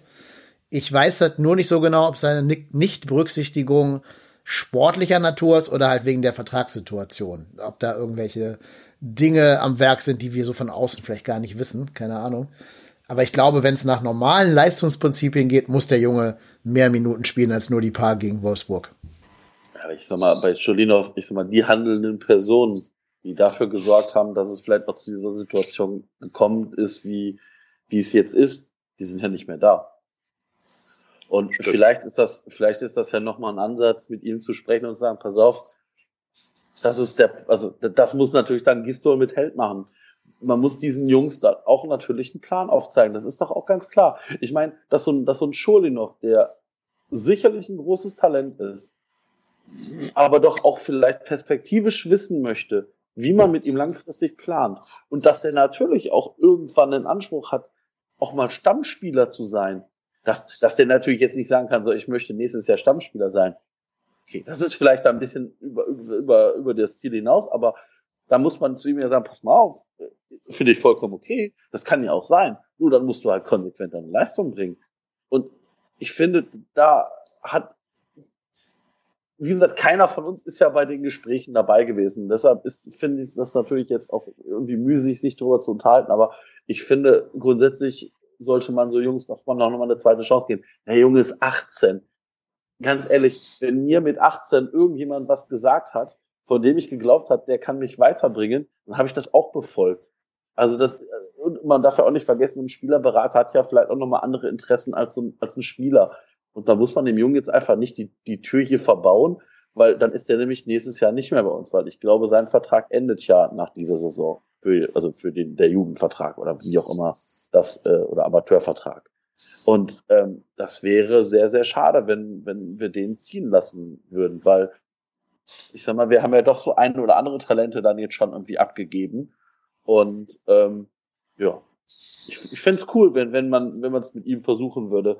Ähm, wie gesagt, dass er jetzt nicht der heilige Gral für uns sein wird, der uns äh, allein in der ja, allein in der ersten Liga halten wird. Das wird wohl so sein, aber ich glaube auch einfach, dass es ja auch noch mal auf die Spieler dahinter, auf den Schindler ähm, oder auf den, ich weiß gar nicht, auf welcher Seite Schule noch überall spielen kann, aber auch auf den Keins, das macht doch auch Druck auf die Spieler. Und dann müssen die Spieler sich jetzt auch mal zeigen, weil Keins und äh, Schindler sind ja auch genau die Spieler, wo viele gesagt haben, naja, ob die Bundesliga tauglich sind, das werden wir mal sehen. Und ähm, ich finde, beide haben aktuell nicht gezeigt, dass es Bundesliga taugliche Spieler sind unbedingt. Also zumindest sind sie jetzt nicht so, dass man sagt, Mensch, die kann man ohne die, äh, die kann man jetzt nicht mehr wegdenken, oh, ja. so, sondern, sondern es sind Leute, die, wo man sagen kann, die bringen an manchen Tagen irgendwo da ganz ordentliche Leistung, an vielen Tagen aber leider nicht. Und das ist ja auch der Grund, äh, weswegen ja auch in der Fanszene natürlich die ganze Geschichte, die Horst Held letzte Woche nochmal äh, gewollt oder ungewollt ins Rollen gebracht hat, äh, als der Name Lukas Podolski auf einmal fiel. Da haben viele dann gesagt, so von wegen lieber Podolski auf links als keins. Äh, oder ja, in dem Fall äh, wäre vielleicht noch eine andere Thematik interessant. Ich weiß es nicht, äh, ob Horst Held das einfach nur so ein bisschen auch um das Kölsche Gefühl zu bedienen gesagt hat oder ob es wirklich ein Stück weit auch ernst gemeint hat, dass er ihn, er hat ja immerhin nicht ausgeschlossen, dass er als Spieler nochmal in Frage käme. Ich weiß nicht, wie er dazu steht. Ich persönlich fände es ähm, es käme auch auf an, ne, in welchem Zustand ist er, das sagen die Leute ja auch, ne, so von wegen, wie fit ist er noch. Das kann ich nicht beurteilen. Ich habe ihn lange nicht mehr gesehen am Stück. Die letzten Spiele in der Nationalmannschaft, okay, das Abschiedsspiel war natürlich geil mit dem wunderbaren Tor.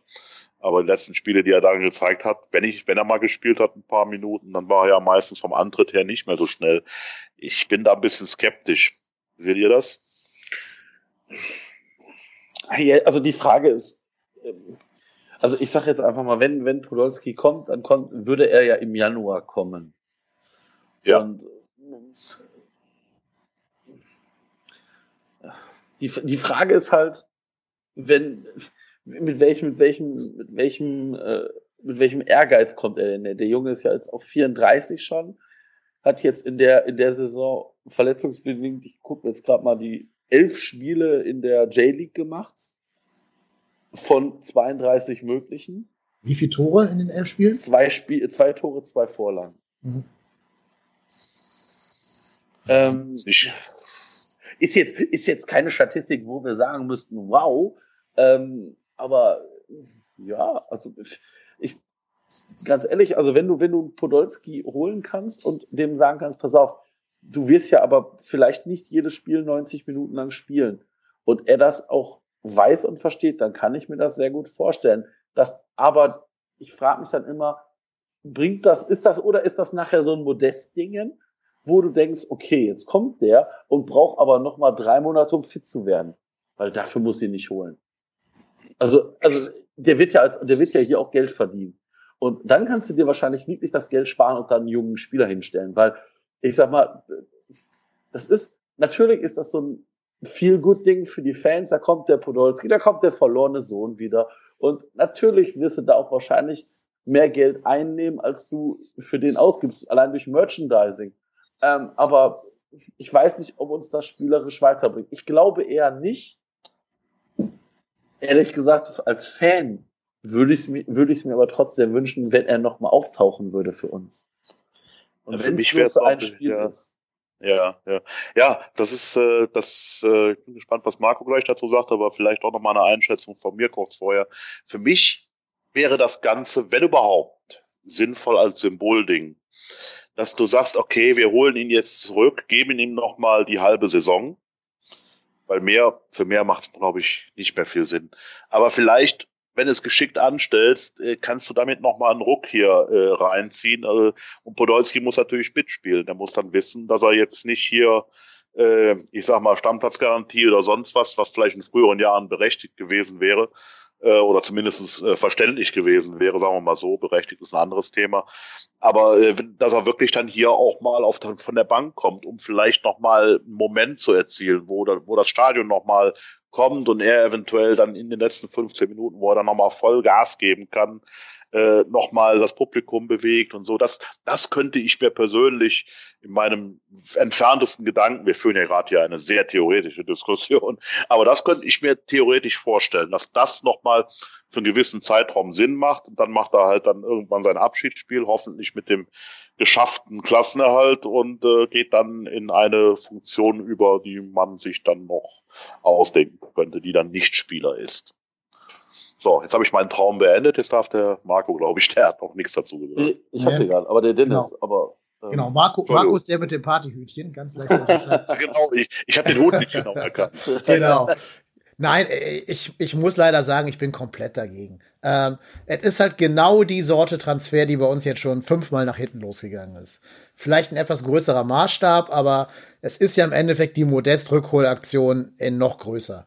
Du holst dir so einen Spieler, der irgendwo am anderen Ende der Welt ein bisschen rumgekickt hat, ähm, der nicht mehr die ganz großen Ambitionen im Leben hat, der lange auch nicht mehr so richtig im Spielrhythmus drin war, der richtig viel Geld kostet und der dann noch einem Schorlinov oder Jakobs oder so den Kaderplatz klaut und dann sogar noch in der Mannschaft meint, was zu sagen zu haben und dann irgendwie mitreden möchte. Das wäre für mich ein komplett rückwärtsgerichteter Transfer, der wieder so auf diese alten Zeiten geht, von wegen früher war alles besser, anstatt dann lieber mal zu sagen, ey Scholinov, hier hast du deinen Vierjahresvertrag, komm, du bist ab jetzt eine, eine wichtige Stütze der Mannschaft, wenn du die Leistung bringst. Von mir aus gerne so als Teammanager, als, als Mannschaftsbetreuer, als, keine Ahnung, Motivator in der Kabine aber ohne Spielerpass. Also davon haben wir schon genug von dieser, dieser Art Spieler im, im Kader, die früher mal was gerissen haben für uns. Und wir müssen uns halt irgendwann auch mal lösen von diesen ganzen Schatten der Vergangenheit. Also ich wäre dagegen, wenn ich was zu sagen hätte. Okay, ja, ist eine Aussage. Das ist, das, ist ja, das ist ja auch so ein bisschen die Angst, die ich da habe, weil, wie gesagt, spielerisch sehe ich da keine, keinen Mehrwert für uns in der, in der Verpflichtung. Weil, ja, diese 15 Minuten reinhauen, aber also ich glaube eigentlich, also ich meine, wenn du den jetzt äh, bei, gegen Leipzig beim 4-1 15 Minuten vor Ende reinwirfst, ich glaube, da hat Podolski jetzt auch keinen riesen, riesen Spaß dran. Und ich glaube, ich sag jetzt mal vorsichtig, wenn wir so auf Platz 8, 9, 10 rumdümpeln würden und ich sag mal zur, Halb, äh, zur Halbserie schon wüssten, dass das wahrscheinlich funktionieren wird, dann kannst du sowas machen. Aber in so einem brisanten Abstiegskampf, wo es ja wirklich eigentlich in jedem Training um jeden Kaderplatz gehen könnte, weiß ich nicht. Ich weiß auch nicht, ob, ob das für die Teamchemie gut wäre, einen Podolski zu holen, weil das ist ja schon einer, der von sich aus, ich sag mal, ein so ein Sprachrohr ist. Und dann hast du halt dann ganz ehrlich, dann weiß ich, dann weiß ich, wer am Ende des Tages da die Interviews führt. Das ist ein Podolski. Der ist auch ein netter Typ. Das ist auch einer, der würde hier reinpassen. Aber ich glaube, das ist für die aktuelle Situation bei uns nicht, nicht förderlich, weil ich glaube, ich habe auch das Gefühl wie der Dennis, dann nimmst du halt Jakobs, Schulinov, Katterbach.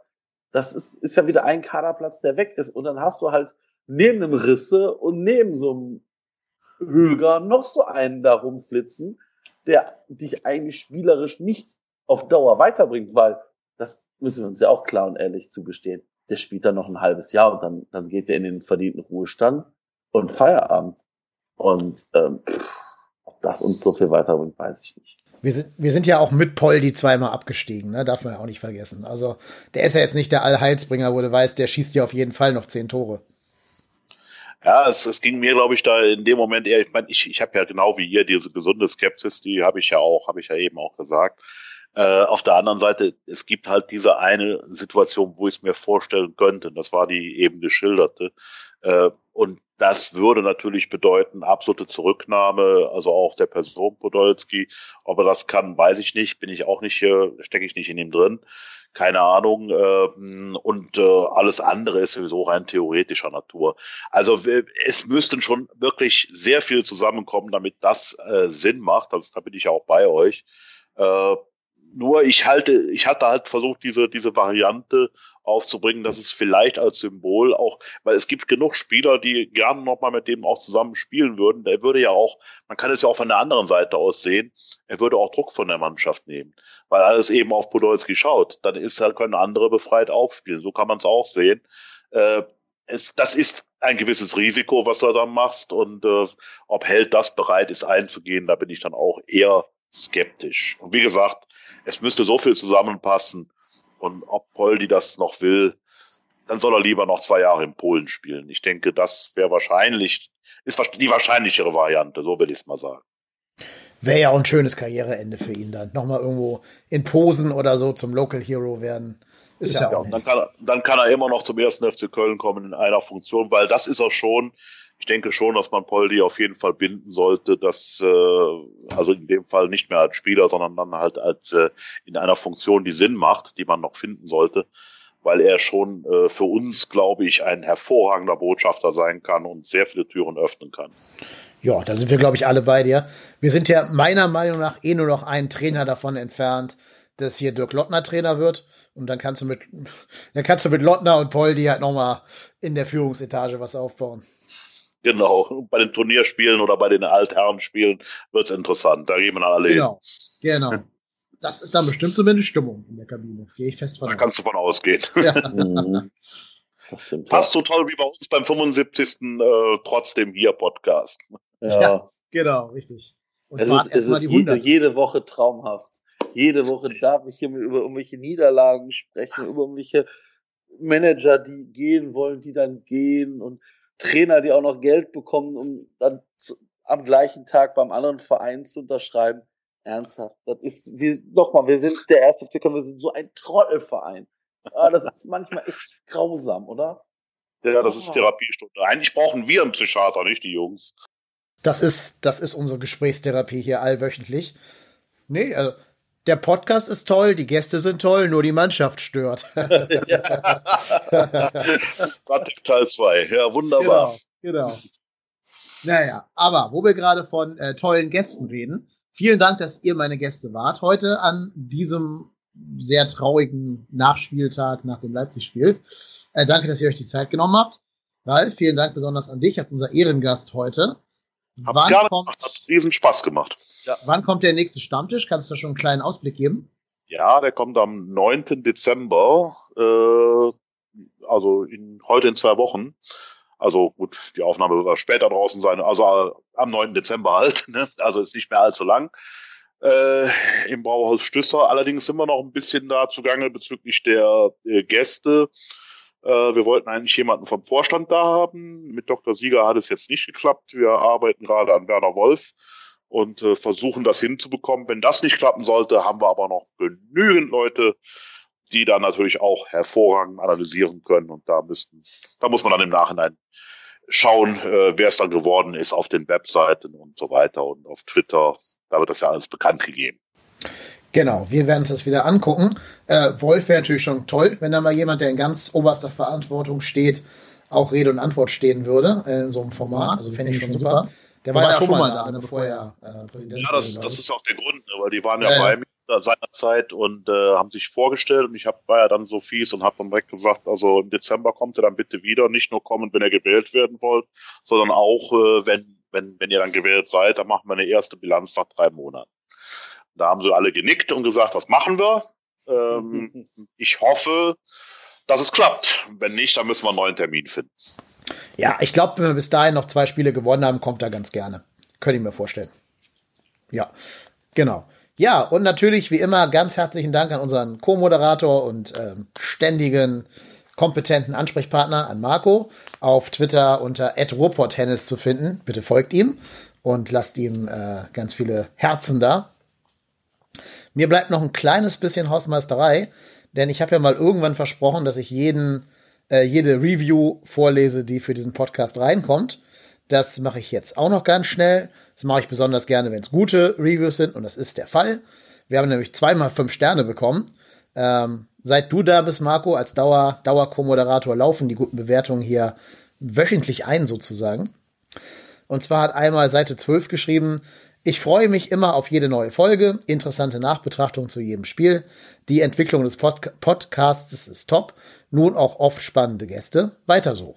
Ich glaube, das haben wir mit der heutigen Folge dann auch tatsächlich geschafft, diese Riege der spannenden Gäste weiter fortzusetzen. Und dann hat der von Twitter bekannte Polster01 noch geschrieben, hier sollte jeder FC-Fan reinhören. Also, vielen Dank für die guten Bewertungen an alle. Jeder, der noch keine Bewertung dagelassen hat, geht doch mal in euch, ob ihr nicht Lust habt, das vielleicht zu ändern.